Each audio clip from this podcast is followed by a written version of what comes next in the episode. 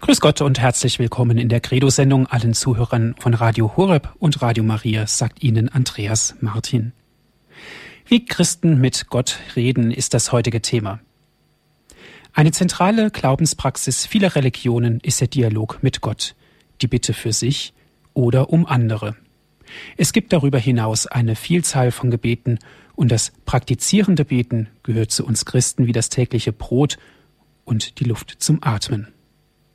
In der heutigen Credo-Sendung wollen wir uns deutlich machen, was sich denn sonst noch hinter der Vokabel Gebet verbirgt.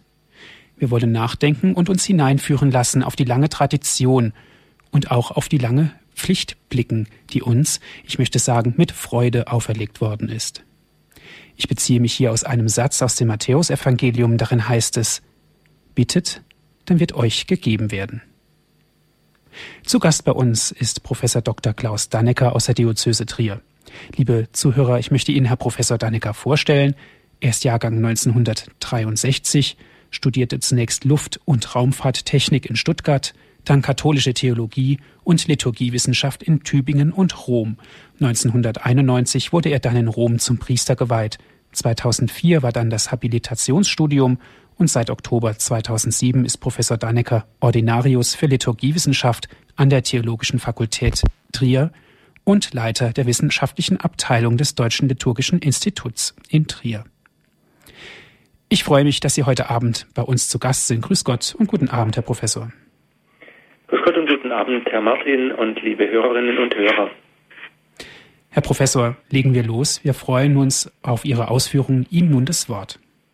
Wie Christen mit Gott reden über das Gebet, so habe ich meine heute meine Gedanken heute Abend überschrieben. Zunächst einmal, wenn wir das Wort Gebet hören oder wenn wir zu überlegen anfangen, was überhaupt ein Gebet oder das Gebet ist, dann können uns sehr verschiedene Gebetsarten und Gedanken einfallen. An erster Stelle wird für viele sicherlich das Bittgebet stehen. Not lehrt beten, sagt der Volksmund. Wenn wir Menschen ein Problem haben, etwas brauchen, wenn uns etwas schwer fällt, dann fällt es uns sehr leicht, ein Gebet an Gott zu richten. Ein Stoßgebet, wie man manchmal auch sagt.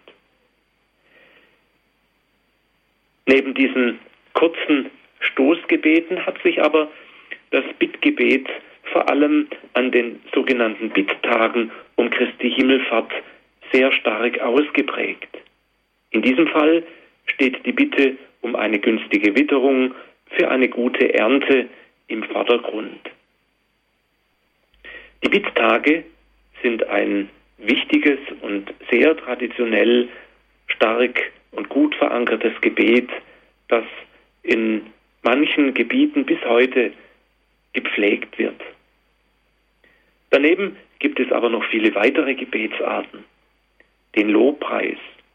Gott wird gepriesen im Gebet, weil er Gott ist und uns Heil schenkt.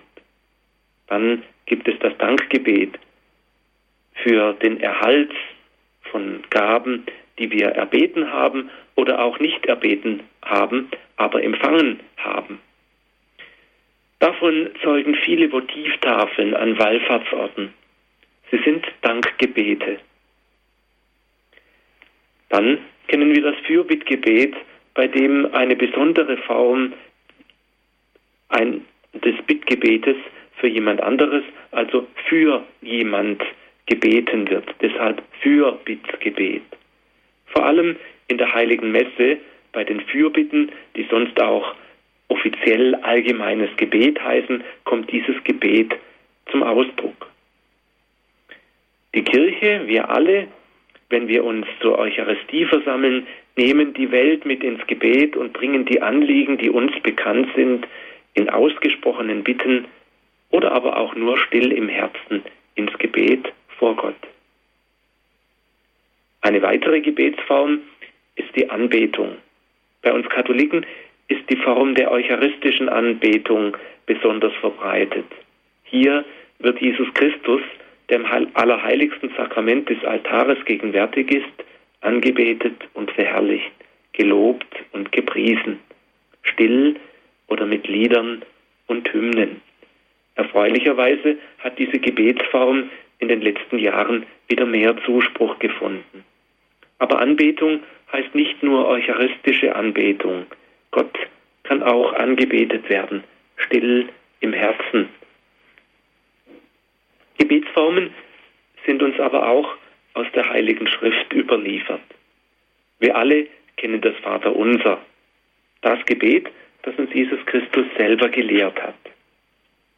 Wir kennen die Psalmen oder psalmähnliche Gebete, die in der Heiligen Schrift überliefert sind. Gebete, die Jesus selber gesprochen hat und die im Stundengebet der Kirche Tag für Tag, Stunde für Stunde verrichtet werden und den Lobpreis zu Gott emporsteigen lassen, den nie endenden Lobpreis für Gott. Und dann gibt es aus der langen christlichen Tradition viele Hymnen und Lieder und viele, viele weitere Texte, die von einer reichen christlichen Tra Gebetstradition zeugen und zeigen, dass Menschen mit Gott reden, dass Menschen in Dialog treten mit Gott. Ich möchte heute Abend noch etwas eingehen und vertiefen, was es heißt, wenn wir in der Liturgie oder auch persönlich beten. Zuerst einmal möchte ich meine Überlegungen beginnen mit der Frage, wen sprechen wir überhaupt an, wenn wir beten? Wenn ich Sie fragen würde, zu wem beten wir Christen und eine Umfrage machen würde, dann würden vermutlich die meisten von Ihnen sagen, natürlich zu Gott. Das ist sicher richtig, aber zugleich etwas unpräzise. Wenn wir in die Schule der Liturgie gehen, sehen wir, dass die Liturgie immer den Adressaten des Gebetes noch näher spezifiziert. Die Liturgie spricht in ihren Gebeten immer eine der drei göttlichen Personen an, nie Gott allgemein. Wir glauben an einen dreifaltigen Gott, einen Gott, der Vater ist und der Sohn ist und der Heilige Geist ist. Aus der Beschreibung der drei göttlichen Personen ergeben sich gewisse Folgen für das Gebet. Gott Vater ist der Schöpfer des ganzen Universums. Durch den Sohn hat er alles ins Dasein gerufen und im Heiligen Geist alles gewirkt.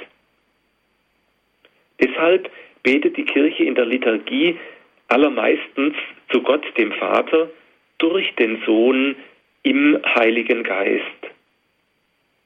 Es gibt in der Liturgie nur wenige Ausnahmen von dieser Regel, aber auch bei diesen Ausnahmen wird genau gesagt, zu wem gebetet wird. Nicht und nie zu Gott allgemein. In der Messe an mehreren Stellen. Zum Beispiel rufen wir beim Kyrie unseren Kyrios, unseren Herrn Jesus Christus an. Wir sprechen, wir beten also zu Gott, dem Sohn. Das Gloria ist im zweiten Teil auch an Christus gerichtet. Die sogenannte anamnetische Gemeindeakklamation nach dem Einsetzungsbericht, also das, was wir kennen, deinen Tod, o oh Herr, verkünden wir und deine Auferstehung preisen wir, bis du kommst in Herrlichkeit, ist ebenfalls an Christus gerichtet. Das ist übrigens ein Teil des Hochgebetes, das an den Vater gerichtet ist. Und beim Friedensgebet betet die Kirche wiederum zu Christus, also Gott dem Sohn. Ebenso wie beim Herr, ich bin nicht würdig. Die großen Gebete der Liturgie, das Hochgebet, die Orationen, also das Tagesgebet, das Gabengebet und das Schlussgebet der Messe, die sind immer an Gott, den Vater, gerichtet. Wird zu Gott, dem Heiligen Geist, nicht gebetet? Doch, natürlich. Es gibt Gebete, die direkt an sich an den Heiligen Geist richten. Ein bekanntes davon, ein Beispiel für ein solches Gebet möchte ich anführen, und zwar die Sequenz des Pfingstfestes. Sie ist um 1200 von Stephen Langton gedichtet worden. Wunderschöne lateinische formvollendete Sprache beschreibt das Wirken des Heiligen Geistes. Bekannt ist die deutsche Übersetzung. Komm herab, o Heiliger Geist, der die finstere Nacht zerreißt, strahle Licht in diese Welt. Komm, der alle Armen liebt, komm, der gute Gaben gibt, komm, der jedes Herz erhält. So zieht sich das Strophe um Strophe weiter. Immer wird der Heilige Geist angesprochen, der letztlich die Seele unseres christlichen Lebens und Betens ist. Diese Beispiele für Gebete, die an den Sohn und den Heiligen Geist gerichtet sind, zeigen, im Normalfall beten wir, Christ, wir, beten wir Christen zu Gott, dem Vater, durch den Mittler, seinen Sohn Jesus Christus, im Heiligen Geist. Es gibt Ausnahmen, die ich angeführt habe, aber immer ist der Adressat des Gebetes klar benannt. Dass dies so ist, ist kein Zufall, sondern eine lange christliche Tradition und eine Festlegung, die die frühe Kirche im vierten Jahrhundert getroffen hat. Warum ist es so wichtig, dass wir uns darüber Gedanken machen, wenn wir, zu wem wir beten, wenn wir beten? Und warum ist es so wichtig, dass unsere Gebete meistens an Gott, den Vater, gerichtet sind? Warum ist es wichtig, dass wir wissen, zu welcher göttlichen Person wir beten? Wenn wir im Neuen Testament schauen, so wird an vielen Stellen Gott angeredet, aber fast immer ist Gott Vater gemeint. Wenn wir also zu Gott, dem Vater, beten, sind wir in der Schule des Neuen Testamentes und wir sind auch in der Schule Jesu, der uns das Vaterunser lehrt und uns darin sagt, dass wir zu unserem Vater beten sollen. Im Gebet begegnen wir Gott. Wir reden ihn an, ihn, den Allmächtigen, den Schöpfer des Himmels und der Erde, der Jesus Christus, seinen Sohn, in die Welt gesandt hat. Und wir preisen ihn für seine Heilstaten und danken ihm. Natürlich bitten wir ihn auch und sagen ihm damit auch, dass wir auf ihn angewiesen sind, dass wir vieles nicht alleine können. Von uns aus sind wir zu nichts imstande. Und in diesen Bitten und in dieser Anerkenntnis, dass wir unbedingt auf die Hilfe und den Beistand Gottes angewiesen sind und aus uns heraus nichts können, in dieser Bitte liegt die Anerkenntnis und das Lob Gottes, dass unser Lobpreis und unser Dank nur daraus kommen, weil er es in uns bewirkt. Man kann daraus letztlich auch sagen und folgern, dass Gott selber mit sich im Gespräch liegt. Denn er ist der Ursprung von allem. Er bewirkt das Gebet in uns, das wieder zu ihm aufsteigt. Paulus schreibt in seinem Brief an die Römer im Kapitel 8, 26 und 27, der Geist kommt unserer Schwachheit zu Hilfe, denn was wir beten sollen, so wie es sich gebührt, wissen wir nicht. Der Geist selbst tritt jedoch für uns ein mit unaussprechlichem Seufzen. Der aber, der die Herzen erforscht, also Gott, den Vater weiß, worauf der Geist bedacht ist, weil er, der Geist, so wie es Gott entspricht, für die Heiligen eintritt. Paulus verwendet hier sogar das Wort Seufzen und Stöhnen, das der Heilige Geist dem Menschen eingibt und befähigt ihn dazu, diese Schwachheit, die er immer wieder in seinem Leben erfährt, vor Gott zu tragen. Der Geist ist es also, der das Beten im Menschen bewirkt. Papst Johannes Paul II. hat einmal auf die Frage, wie er denn bete, geantwortet, der Papst kann überhaupt nicht beten. Wenn etwas betet, dann ist es der Heilige Geist, der im Heiligen Vater betet. Ein sehr wahres und sehr demütiges Wort. Wenn wir beten, dürfen wir also wissen, dass der Heilige Geist am Werk ist Und an uns ist es, diesem Heiligen Geist möglichst wenig in den Weg zu legen.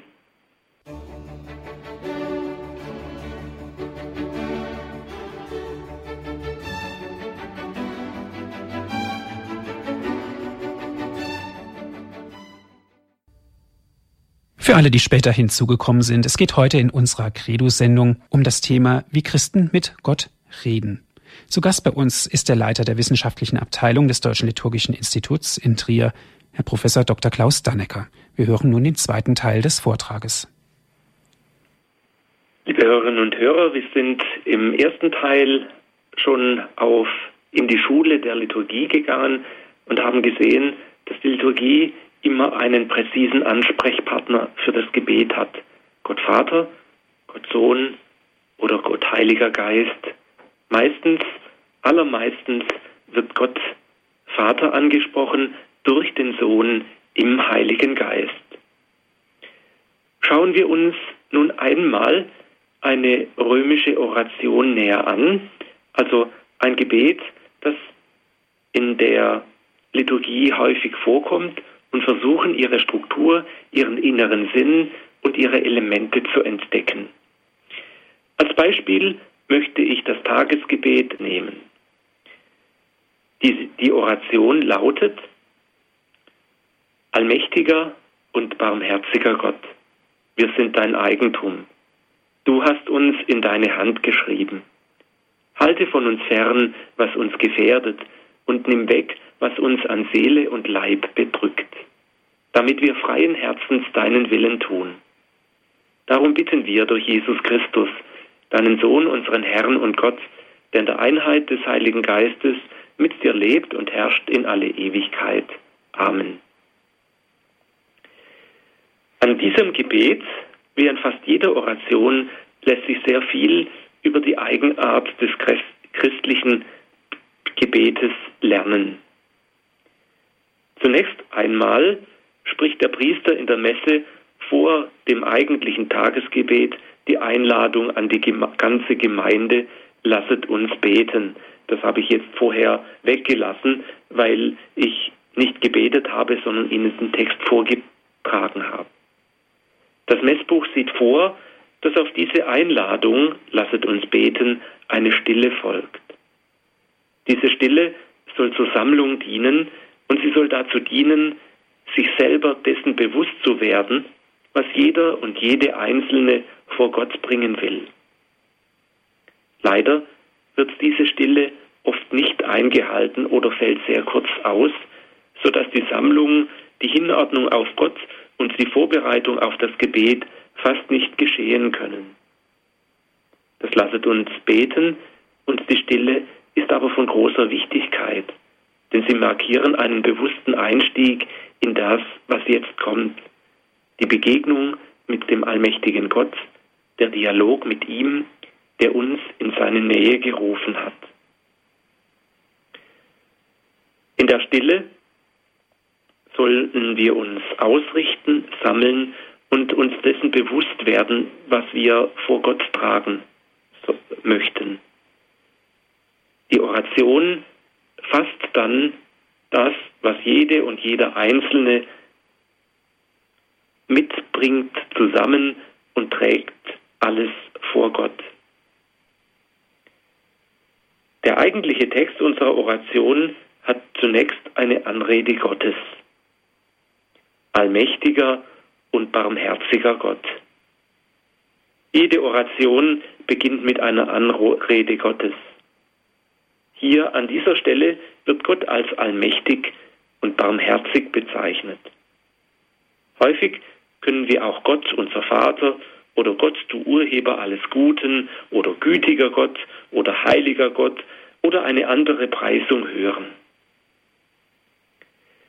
Sie könnten mich jetzt fragen, vorher hat er doch behauptet, dass immer Gott Vater angeredet werde im christlichen Gebet und hier erfolgt ja eine allgemeine Anrede Gottes. Gut aufgepasst haben Sie. In diesem Fall, in dem, äh, in dem vorliegenden Beispiel, kann die Anrede Gottes des Vaters nicht aus dem Anfang des Gebetes, sondern eher aus dem Schluss der Oration entnommen werden. Darauf werde ich nachher noch zu sprechen kommen. Die Anrede Gottes ist eigentlich schon ein kleiner Lobpreis. Denn wenn wir jemanden, hier eben Gott, den Vater, als allmächtig, barmherzig oder ewig oder gut oder heilig oder wie auch immer bezeichnen, ist das schon ein ziemlich großer Lobpreis. Der Beter anerkennt und preist wesentliche Eigenschaften Gottes und ruft sie sich damit auch in Erinnerung. Dieser Lobpreis wird noch erweitert. In unserem Fall wird Gott gepriesen mit den Worten, wir sind dein Eigentum, du hast uns in deine Hand geschrieben. Dieser Lobpreis bezieht sich auf das Heil, das Gott an uns in dieser Welt gewirkt hat durch seinen Sohn Jesus Christus und im Heiligen Geist. Wir sind dein Eigentum, können wir sagen, weil er uns in der Taufe angenommen hat als seine geliebten Kinder und uns zu seinem Volk gemacht hat. Er, der allmächtige Gott, hat uns aufgenommen in die Schar seiner Auserwählten. Er hat uns für würdig befunden, ihm den Lobpreis darzubringen. Es geht dann weiter mit dem Lobpreis. Du hast uns in deine Hand geschrieben eine Fortsetzung und Ausschmückung dessen, was schon gesagt wurde mit dem ersten Halbsatz, wir sind dein Eigentum. Bei dem Wort, du hast uns in deine Hand geschrieben, können wir an den Holzschnitt von Walter Habdank denken, der eine große Hand darstellt, in die sich ein kleiner Mensch hineinschmiegt. Gott hält uns in seiner Hand schützend, wärmend. Und diese Hand ist groß genug, dass sie uns Lebensraum spendet. Der Fachbegriff für diesen Teil der Oration heißt Anamnese. Anamnese ist ein griechisches Wort, das eigentlich Gedächtnis bedeutet.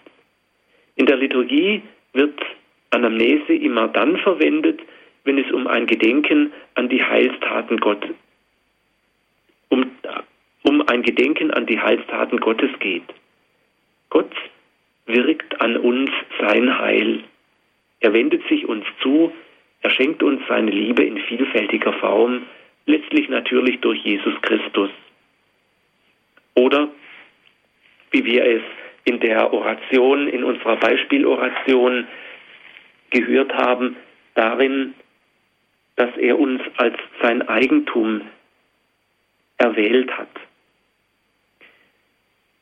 Dieses Heilswirken Gottes wird in der Liturgie auf verschiedene Weise erinnert. Dafür wenden wir das Wort Anamnese oder weil dieses Gedenken eben nicht nur ein Gedenken ist, indem wir an etwas Schönes denken, wie wir etwa an etwas Schönes denken, wenn wir die Bilder in unserem Fotoalbum anschauen oder einen Film betrachten, sondern hier geht es im Gegensatz zu Fotos oder einem Film um eine wirksame Erinnerung. Hier geht es um eine Erinnerung, um ein Gedächtnis, das etwas bewirkt. Deshalb wird dieses Gedächtnis auch als Realgedächtnis bezeichnet oder eben mit dem Fachbegriff Anamnese oder Anamnesis. Denn in der Erinnerung an das Heil Gottes wird dieses erinnerte Heil wieder gegenwärtig. Das Erinnerte wird für uns greifbar. Es wird an uns wirksam. Dieses Verständnis von Erinnerung taucht schon im Alten Testament auf. Im Buch Exodus, bei der Beschreibung des Pascha-Festes heißt es, dass die Israeliten, die dieses Pascha-Fest begehen, an der Urerfahrung Israels an dem Heilswirken Gottes, als er sie durch das Rote Meer hinausgeführt hat in die Freiheit, befreit aus der Sklaverei in Ägypten, dass eben jeder Israelit an diesem Heilsereignis wieder Anteil hat, wenn er das Pascha feiert. Es heißt ausdrücklich, für die Teilnehmer an der Pascha-Feier in Exodus 13, heute zieht ihr aus. Dieses Verständnis von Gedächtnis haben wir Christen weiterentwickelt. Gott hat seinen Sohn Jesus Christus in die Welt gesandt, um uns Heil zu schenken.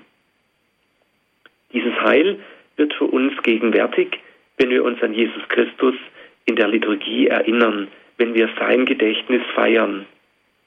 Letztlich ist es der Auftrag Jesu, den wir erfüllen. Tut dies zu meinem Gedächtnis. Er hat sein Leben hingegeben und uns in der Eucharistie eine Feier geschenkt, in der diese Hingabe wieder gegenwärtig wird und für uns wirksam wird. Wenn wir an, in dieser Feier teilnehmen und den Leib und das Blut Jesu Christi empfangen, haben wir Anteil an diesem Heil. Es wird an uns wirksam. Es wird für uns greifbar. Und auch wir sind eingeladen, unser Leben zu einem Heil für die anderen werden zu lassen, indem wir es, so wie Jesus Christus, auf unsere Weise hingeben. Damit wird unser ganzes Leben zu einem Gottesdienst. Das alles und vermutlich noch viel mehr steckt hinter dem ersten kleinen Teil der Oration, du hast uns in deine Hand geschrieben. Das Tagesgebet am 32. Sonntag im Jahreskreis geht weiter. Halte von uns fern, was uns gefährdet, und nimm weg, was uns an Seele und Leib bedrückt, damit wir freien Herzens deinen Willen tun. Das ist eine Bitte. Eine Bitte, dass das Heil Gottes nicht nur in der Vergangenheit geschehen ist, sondern dass es auch für uns im Hier und Heute gegenwärtig wird, dass wir es haben, dass wir es erhalten, dass wir es spüren, dass dieser Gott der so viel Heil schon in dieser Welt und auch an uns gewirkt hat, auch weiterhin dieses Heil bewirkt. Auch hier haben wir wieder im Grunde eine Anerkenntnis und einen Lobpreis Gottes, der hinter dieser Bitte steckt. Denn sinnvollerweise spricht man eine Bitte nur jemandem gegenüber aus, der diese Bitte auch erfüllen kann. Halte von uns fern, was uns gefährdet, und nimm weg, was uns an Leib und Seele bedrückt, damit wir freien Herzens deinen Willen tun. Das sind Dinge, die wir uns nicht kaufen können.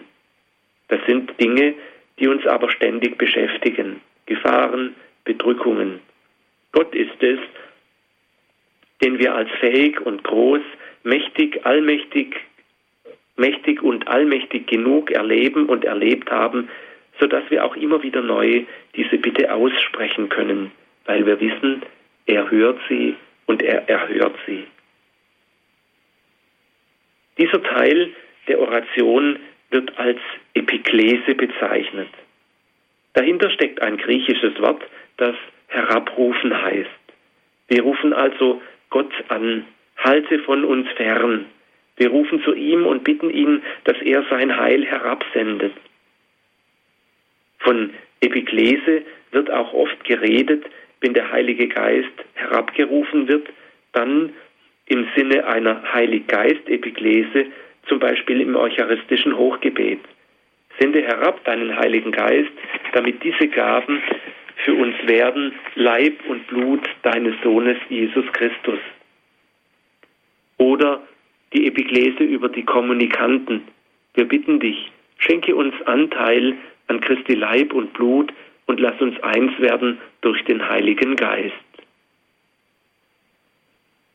Damit haben wir in unserem Tagesgebet die beiden wichtigsten Elemente des christlichen Betens, Anamnese und Epiklese. Oft wird deshalb auch vom anamnetisch-epikletischen Beten geredet, also von den beiden wichtigen Elementen, die im christlichen Gebet immer auftauchen. Ein Lobpreis Gottes mit einer Erinnerung an das Heil, das Gott in dieser Welt schon gewirkt hat, einerseits, und andererseits die Bitte, dieses Heil auch weiterhin in ganz konkreten Anliegen zu wirken, verbunden natürlich mit dem Vertrauen, mit dem Glauben daran, dass Gott derjenige ist, der dieses Heil auch wirken kann. Unsere Oration schließt mit einer Doxologie. Darum bitten wir durch Jesus Christus, deinen Sohn, unseren Herrn und Gott, der in der Einheit des Heiligen Geistes mit dir lebt und herrscht in alle Ewigkeit. Amen. Dieser Abschluss heißt Doxologie, zu Deutsch Lobpreis oder Verherrlichung von Doxa, Verherrlichung, weil noch einmal zusammenfassend Gott der Lobpreis dargebracht wird. Ich habe vorhin bemerkt, dass diese Oration an Gott, Vater, an Gott den Vater gerichtet ist und das aus diesem Schluss deutlich wird. In der Gottesanrede wird das Wort Vater in unserer Beispieloration im Gegensatz etwa zu anderen Orationen nicht erwähnt. Und durch die Oration und durch die Doxologie wird jetzt klar, an wen diese Oration gerichtet ist, nämlich, wie ich schon mehrfach sagte, an Gott den Vater durch seinen Sohn Jesus Christus und im Heiligen Geist. Hier wird noch einmal Gott ganz ausdrücklich die Ehre erwiesen, die Verherrlichung zuteil, indem ausgesprochen wird, was eigentlich unsere christliche Existenz begründet. Es wird ausgesprochen, dass der Vater durch den Sohn im Heiligen Geist wirkt. Es wird ausgesprochen, dass Gott ein dreifaltiger Gott ist, damit er sich in dieser Welt als ein lebendiger Gott zeigen kann, als ein Gott, der mit den Menschen lebt, der die Menschen nicht allein lässt, der die Menschen in ihren Gebeten hört und erhören kann, weil er eben, weil er sie eben im Heiligen Geist lehrt zu beten und dieses Gebet durch den Sohn an Gott den Vater gerichtet wird. Der Sohn taucht als Mittler auf, der Mittler allen Heiles, der alleinige Mittler, der durch seine Hingabe am Kreuz das Heil erwirkt hat und uns Menschen immer neu vermittelt. Diese Mittlerformel schließt das Tagesgebet in ihrer langen Form ab, kann aber je nachdem auch abgewandelt werden, wenn zum Beispiel der Sohn in der Oration schon erwähnt wird oder direkt der Vater angeredet wird. Nach dem Blick auf unsere kleine und kurze Oration aus dem Messbuch, das Beispiel, das ich ausgesucht habe, möchte ich nach der Musik noch auf das große Gebet in der heiligen Messe eingehen, das eucharistische Hochgebet.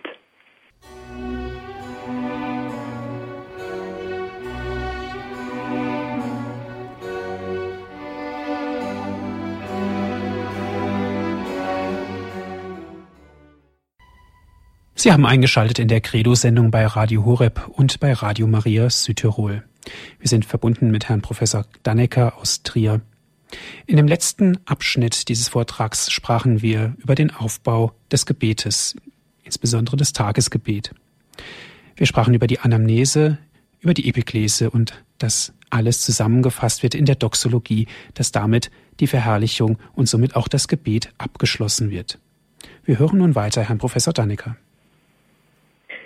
Nachdem wir nun also eine ganz klassische römische Oration näher angeschaut haben und die wesentlichen Elemente, nämlich Anrede Gottes, Anamnese, Rückerinnerung an das Heil, Epiklese, Bitte um Gottes Wirken und Doxologie, der Lobpreis mit der Mittlerformel gehört haben, möchte ich nun auf das eucharistische Hochgebet eingehen, wie der Name schon sagt, ein Hochgebet, also die Hochform des Gebetes schlechthin. Unser heutiges Messbuch hat vier Hochgebete. Mittlerweile sind noch weitere Hochgebete hinzugekommen, die in Zusatzpublikationen veröffentlicht sind.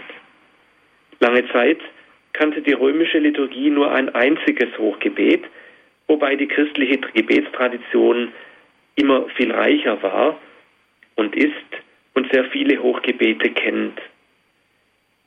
Die Kirchen des Ostens oder auch die altspanische Liturgie kennen schon verschiedene Hochgebete oder unterschiedliche Hochgebete zur römischen Tradition.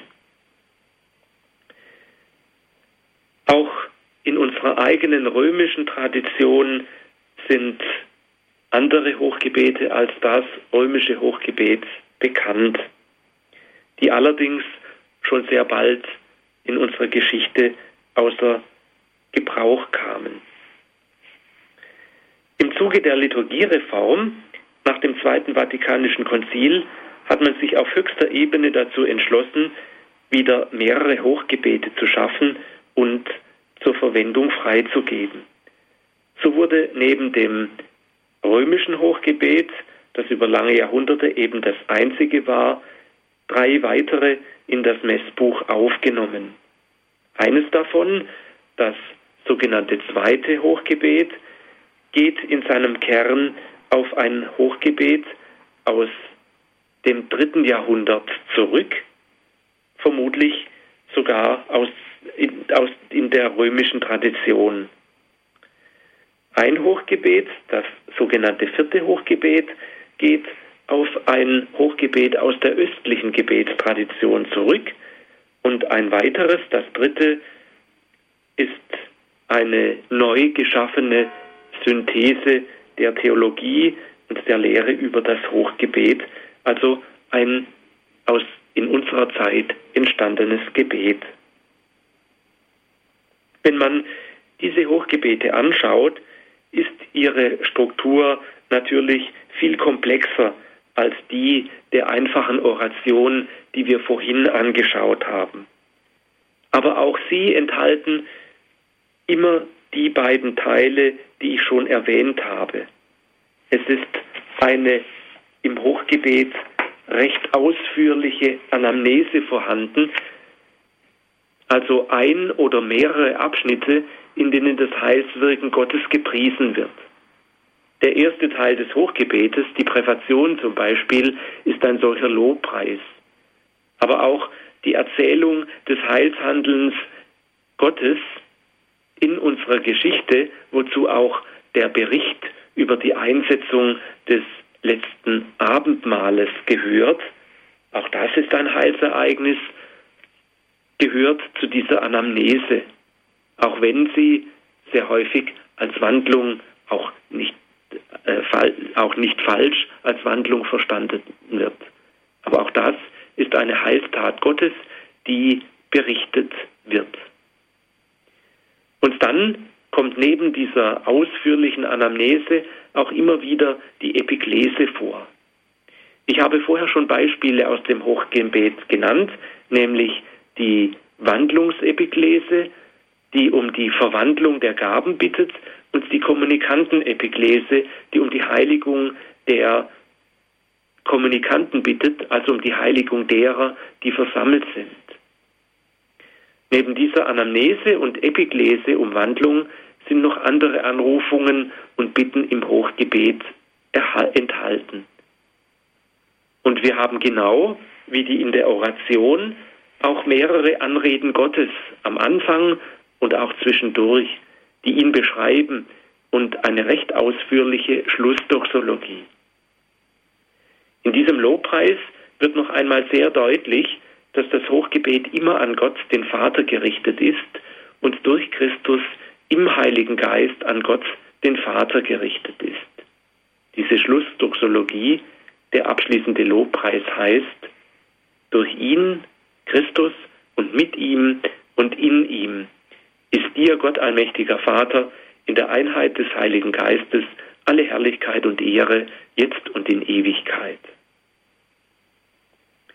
Die ganze Gemeinde antwortet auf diesen Lobpreis mit ihrem Amen. Schon Augustinus sagt, dass dieses Amen die Unterschrift unter das Hochgebet ist.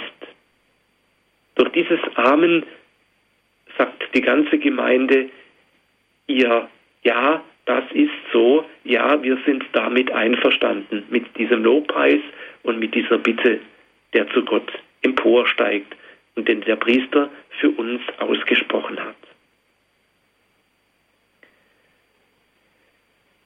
Das Gedächtnis an das Heilswirken Gottes und die Bitte um das Heil sind geschehen, auch in den Fürbitten der Messfeier.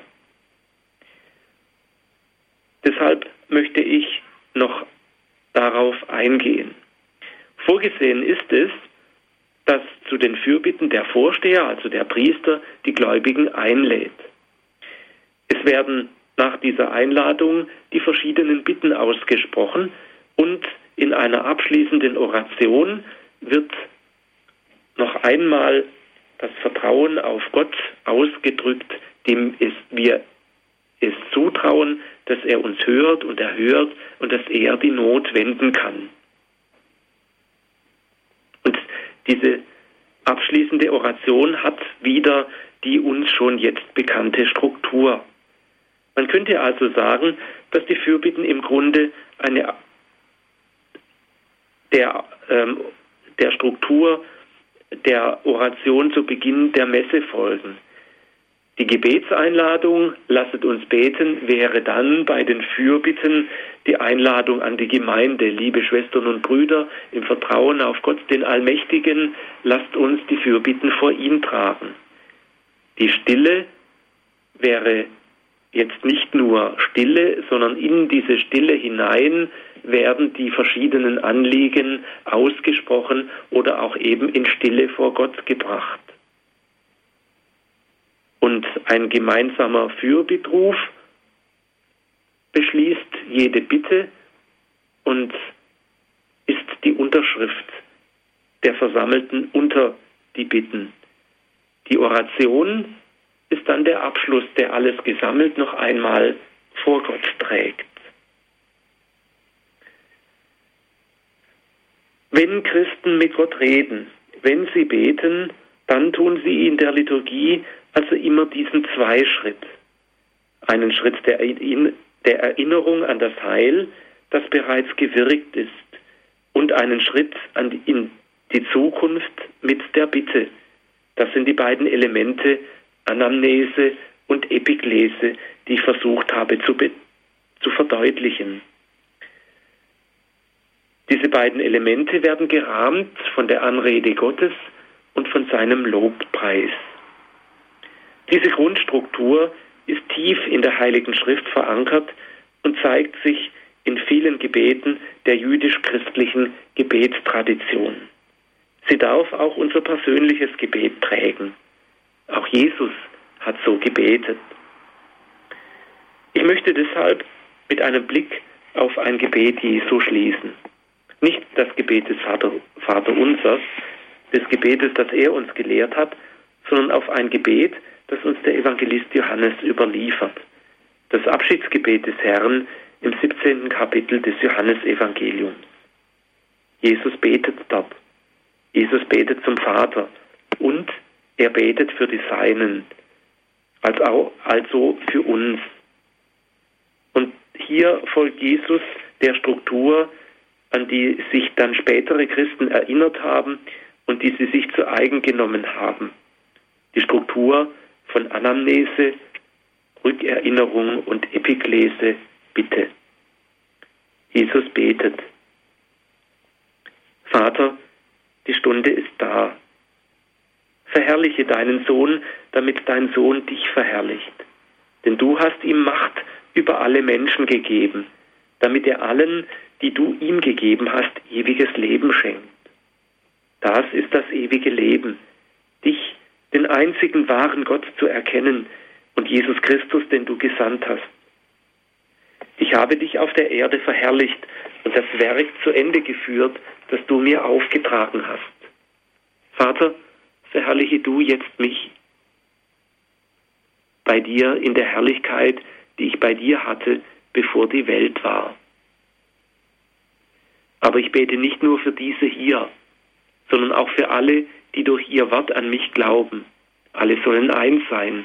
Wie du, Vater, in mir bist und ich in dir bin, sollen auch sie in uns sein, damit die Welt glaubt, dass du mich gesandt hast. Und ich habe ihnen die Herrlichkeit gegeben, die du mir gegeben hast, denn sie sollen eins sein, wie wir eins sind. Ich in ihnen und du in mir.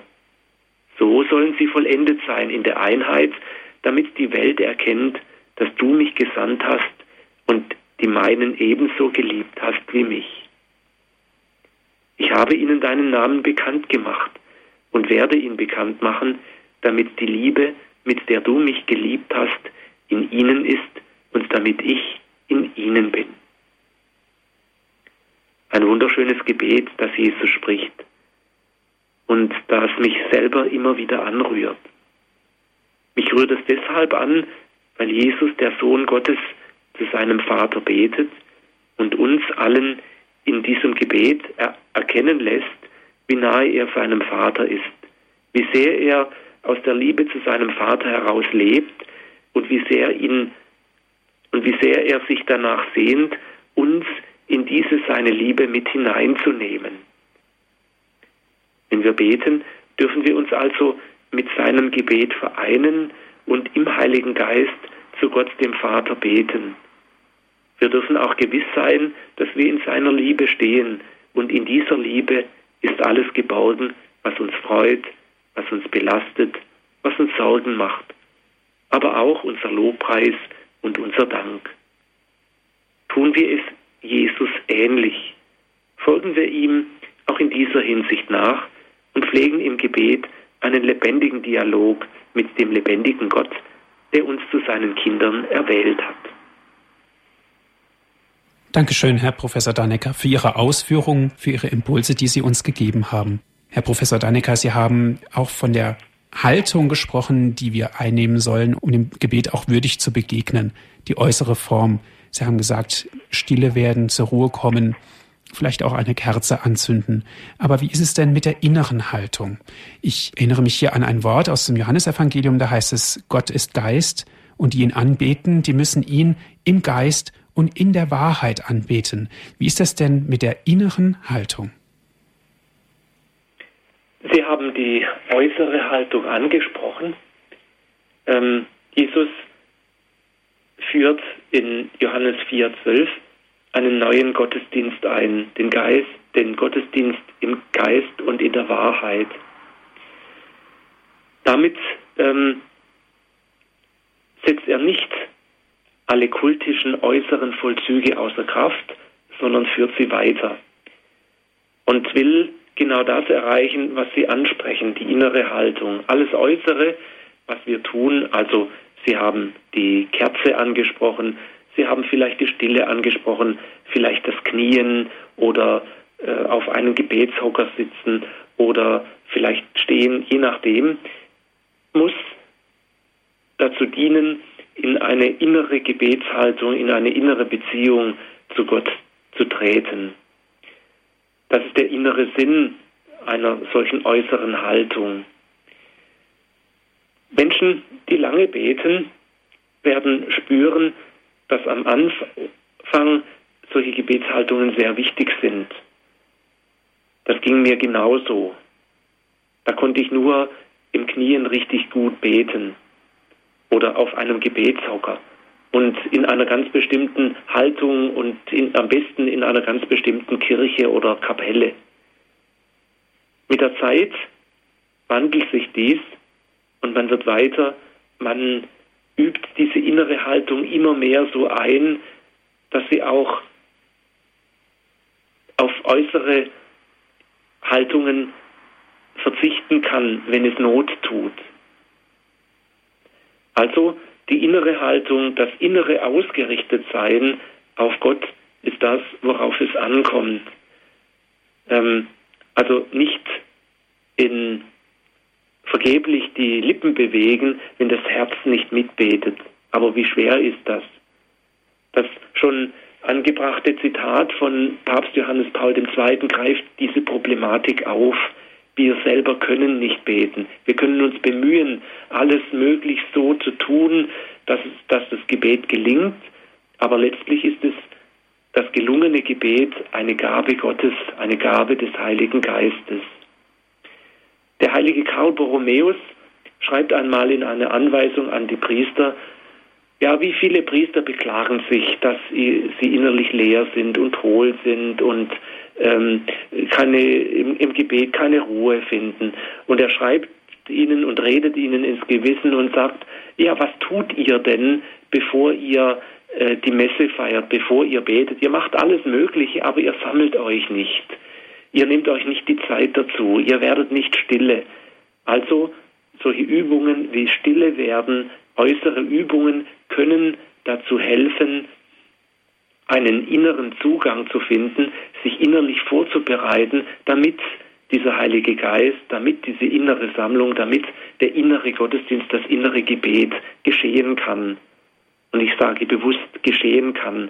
Es ist ein Geschehen im Heiligen Geist, das wir nicht machen können. Wir können aber uns bemühen, ähm, uns so einzustellen, dass es gelingen kann, dass Gott das tun kann. Und es ist ja auch ein Lernprozess, den wir dann durchziehen oder den wir durchlaufen müssen. Auch beten muss in gewisser Hinsicht auch gelernt werden.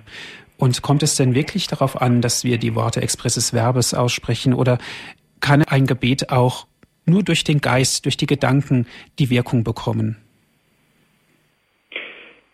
Natürlich. Ähm, ich habe mir sagen lassen, ich bin ja jetzt selber zwar noch nicht, nicht mehr ganz jung, aber ähm, auch nicht mehr, äh, auch noch nicht alt, oder ich glaube es nicht zu sein. Ähm, mein Vorvorgänger Balthasar Fischer schreibt einmal in Bezug auf das Gebet und auf Ihre Frage, dass es am Anfang sehr hilfreich sein kann, Worte zu verwenden, vielleicht auch vorgeformte Worte zu verwenden, also die Psalmen zu beten, Gebete zu beten, die einem ähm, nützlich scheinen, die, die einen zu Gott bringen. Aber er schreibt dann auch, mit der Zeit werden die Worte weniger.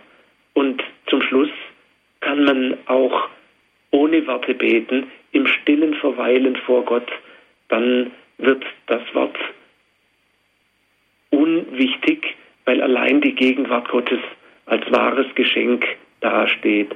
Aber man kann das nicht machen, das ist Geschenk das ist eine Gabe, die man erfährt oder eben nicht erfährt. Und man darf auch nicht sagen, das eine Gebet ist besser oder das andere ist schlechter. Man muss die Art des Gebetes, die einen selber weiterführt, die einen hinführt zu Gott, ernst nehmen und die auch pflegen. Und wenn es der Rosenkranz ist, der mit seiner ständigen Wiederholung den Geist erhöht und ihm hilft, sich zu Gott zu erheben, dann ist es meine Form, die ich pflegen kann. Und wenn es die Psalmen sind, ist es diese Form. Und wenn es äh, die Stille ist, in der ich mich vor dem Kreuz aufhalte, dann ist es eben diese Form. Das ist ganz unterschiedlich. Ähm, wie, der, wie auch wieder Papst Johannes Paul II. sagt, der Weg zu Gott ist jeder einzelne Mensch und der ist ganz individuell und ganz unterschiedlich. Der Weg zu Gott ist jeder einzelne Mensch. Ein schönes Schlusswort. Vielen Dank, Herr Professor Dannecker, dass Sie bei uns waren, dass Sie uns eingeführt haben, auch in das Beten, dass Sie uns auch das Gebet näher gebracht haben und dass wir es auch betrachten durften mit unserem geistigen Auge. Wenn Sie, liebe Hörerinnen und Hörer, diese Sendung gerne noch einmal hören wollen, Sie können sich eine CD bei unserem CD-Dienst bestellen unter folgender Telefonnummer 08323 96 75 120. Hier nochmal unsere Telefonnummer von unserem CD-Dienst. Das ist die 08323 9675120. Und natürlich, wenn Sie von außerhalb Deutschlands anrufen, bitte die 0049 vorwählen. Nutzen Sie unser Download- und Podcast-Angebot. Hier können Sie die Sendung auch einfach auf Ihren Computer herunterladen. Das geht unter www.horeb.org. Noch einmal unsere Internetadresse www.horeb.org. Darf ich Sie zum Abschluss der Sendung, Herr Professor Dannecker, noch um den Segen bitten? Der Herr sei mit euch. Und mit deinem Geiste. Der Herr segne euch und behüte euch. Der Herr lasse sein Angesicht über euch leuchten und sei euch gnädig. Der Herr wende euch sein Antlitz zu und schenke euch seinen Frieden. Amen. Und so segne und behüte euch und alle Menschen, mit denen wir verbunden sind, der allmächtige Gott, der Vater und der Sohn und der Heilige Geist. Amen. Viel Freude noch im weiteren Programm wünscht Ihnen Ihr Andreas Martin.